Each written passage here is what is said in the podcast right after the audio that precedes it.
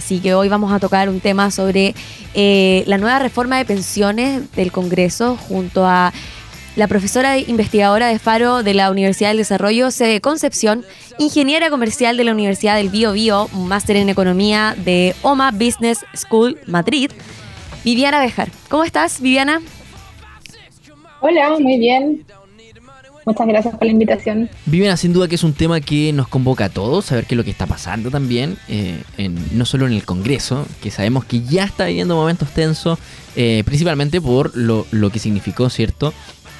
Eh, el cambio, esta transición, ¿no? De, del nuevo presidente de la, de la Cámara. Em, pero claro, en cuanto a materia económica, ¿no? ¿Qué es lo que está pasando con la reforma a las pensiones? El proyecto de reforma presentado por el presidente Gabriel Boric. Me escucho dos veces, así que Ah, vamos, ya, vamos a tratar de, arreglar eso. Pero claro, estamos vamos a conversar por, por, mientras con Viviana Bejar, claro, ya lo decía Javiera, ¿cierto? Profesora investigadora de Faro en la Universidad del Desarrollo, eh, por lo que está pasando con, nuestras pensiones. Yo creo que es algo que a todas las personas mm. que ya están en, en, en vía laboral, ¿cierto? les interesa. Eh, Oye, y también, ¿por qué se decidió impulsar esta reforma? Eh, según la página oficial del gobierno, informan que el principal objetivo de la reforma previsional es aumentar las pensiones para los actuales y futuros jubilados, con especial énfasis en las mujeres. O sea, es un tema bastante importante que se está conversando y que está teniendo eco. Hoy lo vamos a hablar también con Viviana, eh, que qué propone esta nueva reforma de pensiones, ¿verdad? Sí. Eh, ahora creo que estamos mejor con el audio. Ya. Miren, em, bueno, la primera, el primer cambio importante de esta reforma es que pasa desde las manos del sector privado hacia la gestión de la administración de, estos fondos eh, desde para el sector público, digamos, el sector público, el Estado, el gobierno de turno en este caso, eh, lo, lo, iría a administrar. Ahora bien, eh, se supone que el proyecto contempla que el organismo que lo vaya a administrar sea un organismo autónomo. ¿Qué significa eso? Que no esté relacionado directamente con el gobierno de turno, sea un gobierno de derecha, un gobierno de izquierda, sería similar a lo que es el Banco Central hoy en día. Es un organismo autónomo que los consejos son elegidos eh, de forma, no, no por votación popular, digamos, sino son, digamos, el, el presidente es elegido por el presidente de la República y también se eligen algunos consejeros que son un consejero elegido dentro de un grupo de trabajadores y otro consejero elegido desde el grupo de los empleadores. Entonces habría representación tanto desde el punto de vista de los trabajadores como desde el punto de vista de los empleadores. Y en ese sentido, ese organismo autónomo se supone que su principal mandato, el, principal mandato que la reforma incluye, es que maximicen los resultados de estos fondos de pensiones eh, para aumentar la pensión entregada a cada afiliado al final de su vida laboral. Esa es la, digamos, si tuviéramos que resumir el proyecto, es eso, es aumentar inmediatamente las pensiones de los jubilados de hoy y los del futuro. Viviana, ¿por qué hay tanto temor con que pase a ser controlado, administrado, ¿cierto?, por un órgano estatal? Mira, nosotros vivimos en un país que está inserto en la región acá en Latinoamérica. Y la experiencia, ¿cierto? o la evidencia empírica de respecto de las administraciones públicas en Latinoamérica no ha sido de las mejores. Generalmente nosotros en Chile tendemos a, compararnos con los países de la OCDE, ¿no es cierto? Los mm, países desarrollados, los países europeos, Norteamérica, pero resulta que somos regiones totalmente distintas en cuanto a sincrasia, en cuanto a patrones, hábitos de consumo, y mm, de repente esas comparaciones a mí no me agradan mucho porque estamos comparando peras con manzanas, estamos comparando hábitos y patrones de consumo y de gasto del pueblo latinoamericano eh, con gente, digamos, que tiene miles de años de historia. Nosotros tenemos apenas un poco más de 200 años de historia, entonces somos una región y además Chile un país nuevo, básicamente. Entonces, muchas de las, por ejemplo, eh, educación financiera, conocimiento financiero no tenemos. La gente hasta el día de hoy yo creo que no entiende cómo funciona el sistema de capitalización individual, pero pasó un fenómeno bien extraño y eh, asombroso al mismo tiempo, que cuando algunos congresistas desde el estallido social en adelante, ¿cierto? Y eh, lamentablemente que nos vimos enfrentados a, la pandemia del, COVID, empezaron a decir que Chile, la gente de Chile tenía hambre, por lo tanto necesitaba retirar sus fondos de pensiones que estaban acumulados ahí en su cuenta de capitalización individual. Y esto se vio como un ataque a las bases institucionales de un sistema de capitalización privado. Es decir, todos teníamos la idea de que estos continuos retiros iban a debilitar el sistema de capitalización individual. Pero fíjate que pasó lo contrario. Pasó que la gente se dio cuenta, tuvo conciencia de que el dinero, de que ellos eran propietarios de ese dinero y que lo podían, y que estaba ahí. Independiente y, muy por el contrario de lo que algunas personas decían, es cierto de que incluido el, el, ex convencional Jaime Baza, que en algún momento también dijo que esos dineros no estaban ahí, que era un, número en una cuenta, pero que en verdad el dinero no existía. Y todos nos dimos cuenta que efectivamente si existía el dinero, se liquidaba muy rápido, estaba muy rápido en nuestras cuentas corrientes o en nuestras cuentas vistas.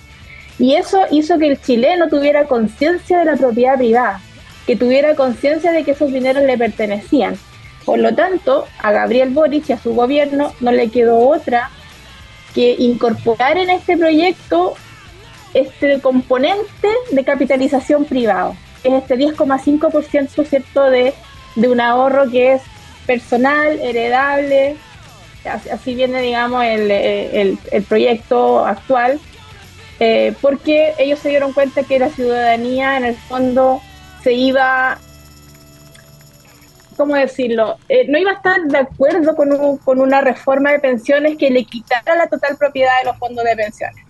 Entonces, fue tan así el efecto que en el fondo tuvieron que incorporar este, este, este fondo de 10,5% que sigue perteneciendo a la persona, a su nombre heredable y todo lo demás. Viviana, y en este sentido, ¿la propuesta constitucional no, no tocaba también el tema de las pensiones? Claro, pero de una manera mucho más estatista. Ya. Eh, era controlado totalmente por el Estado, el dinero no iba a pertenecer a la persona, en cambio acá eh, hubo que dar un giro, el gobierno de Gabriel Boric tuvo que dar un giro y tuvo que decir, bueno, para que este proyecto sea aprobado en el Congreso vamos a tener que, nos dimos cuenta que la ciudadanía valoraba sus fondos individuales, eh, la propiedad de los fondos fue valorado por los chilenos, por lo tanto tuvieron que incorporar, yo creo que muy a su pesar, ¿no es cierto?, eh, tuvieron que incorporar este ítem, este, porque se dice que este proyecto tiene tres patitas, digamos, ese ítem privado, personal, individual, otro que es solidario, que se, cambia el concepto de, pensión solidaria, se cambia por seguro social, que es este 6% que, que tiene que aportar el empleador, y, tiene otra patita que es eh, aporte directo eh, del Estado a través de la recaudación tributaria. Bueno, lo cierto es que tenemos, sabemos que hay, un informe de, de 400 páginas. Bueno, en redes sociales también hubo una disputa ahí entre parlamentarios, si es que era de 320 o de 400 páginas, eh, pero que esto se va, se, va a votar, este informe, y eh, claro, como es una, una medida del gobierno, eh, se espera contar con los votos de, del oficialismo. Claro, pero el, Congreso no, no está tan cargado al oficialismo. O sea, el, Congreso está bastante dividido y ahí últimamente hemos visto el impacto que han tenido los, diputados eh, o las personas del partido de la gente, ¿cierto? Que es como los que deciden un poco la votación y están todos los ojos puestos siempre en los diputados y en los congresistas del partido de la gente. Sí, es como la nueva eh, democracia cristiana, ¿no? Exacto, exacto, como este sector intermedio amarillo que uno no sabe si es de derecha o izquierda, pero ahí están puestos todas las miradas y en el fondo al parecer esta reforma al parecer el presidente Gabriel Boric va a tener que hacerle un queque, como se dice en Chile, al partido de la gente o a los amarillos, a todo este sector cierto que se está creando, que es como un centro grande que se está creando. Lo cierto es que, eh, como decimos en prensa, es noticia en desarrollo. Vamos a ver qué es lo que pasa. Si es que si es que se hace efectivo finalmente, ¿cierto? Esta, esta propuesta. y bueno, yo creo que en la próxima semana o en el transcurso del tiempo noticias respecto al tema. Nos vamos a volver a reencontrar, Viviana, para, para saber qué fue lo que pasó realmente con, con esta noticia que ya lo decía, está en desarrollo. Sí, así es.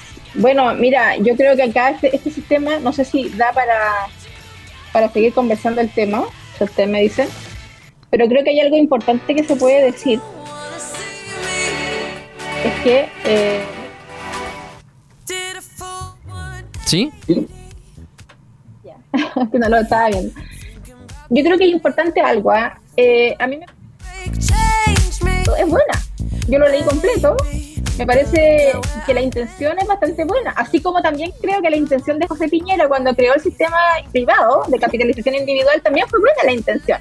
Lo que pasa es que José Piñera, yo creo que ¿qué pensó él? Pensó que quizás el país iba a crecer a, ritmo más alto, más, más, más, rápido, que iba a haber mayor productividad, que el mercado laboral iba a ser más seguro, y de hecho, leyendo sus libros uno se puede dar cuenta de que eso es lo que él pensaba que iba a pasar y al parecer en Chile no despegó de la manera o no fue tan igualitario el despegue para todos los sectores en Chile, por lo tanto las pensiones no recogieron la, la, intención inicial. Y a mí me da un poco de susto que este mismo proyecto, que también le encuentro buena intención, me da susto que también estemos conversando 30 años después de que la buena intención no bastó, sino que necesitábamos nuevamente que, la, que el centro de la discusión esté en el mercado laboral, esté en el fortalecimiento del capital humano chileno esté en el fortalecimiento y en la mirada de políticas públicas de largo plazo que permitan el crecimiento económico a largo plazo y que se fortalezca todo el tema de los empleos, el los salarios y el mercado laboral. Yo creo que la discusión ha estado ideologizada para ambos lados y no hemos puesto el foco verdaderamente donde se debe poner, que es justamente que todos los sistemas de pensiones, ya sean privados, públicos o mixtos, dependen del crecimiento económico de un país y dependen también de la, de la, calidad de las personas, del empleo, de la capacitación y del mercado laboral. Yo creo que esa discusión, si alguna vez la quieren abordar, sería excelente porque creo que pocas veces la han abordado con seriedad, con profundidad.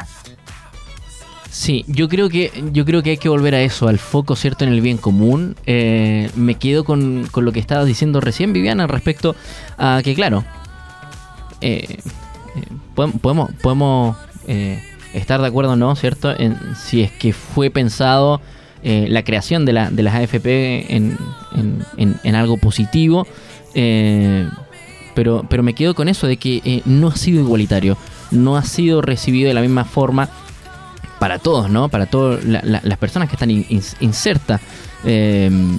porque... Ojo, perdón. Ojo que, ojo que este, este, este proyecto también puede derivar en una desigualdad. ¿En qué sentido?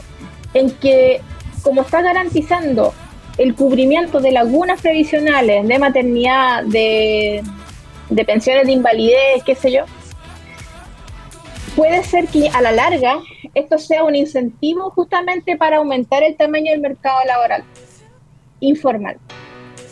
Entonces, por eso digo que tiene muy buenas intenciones, pero vamos a ver a la larga cuáles son los efectos que no vemos ahora.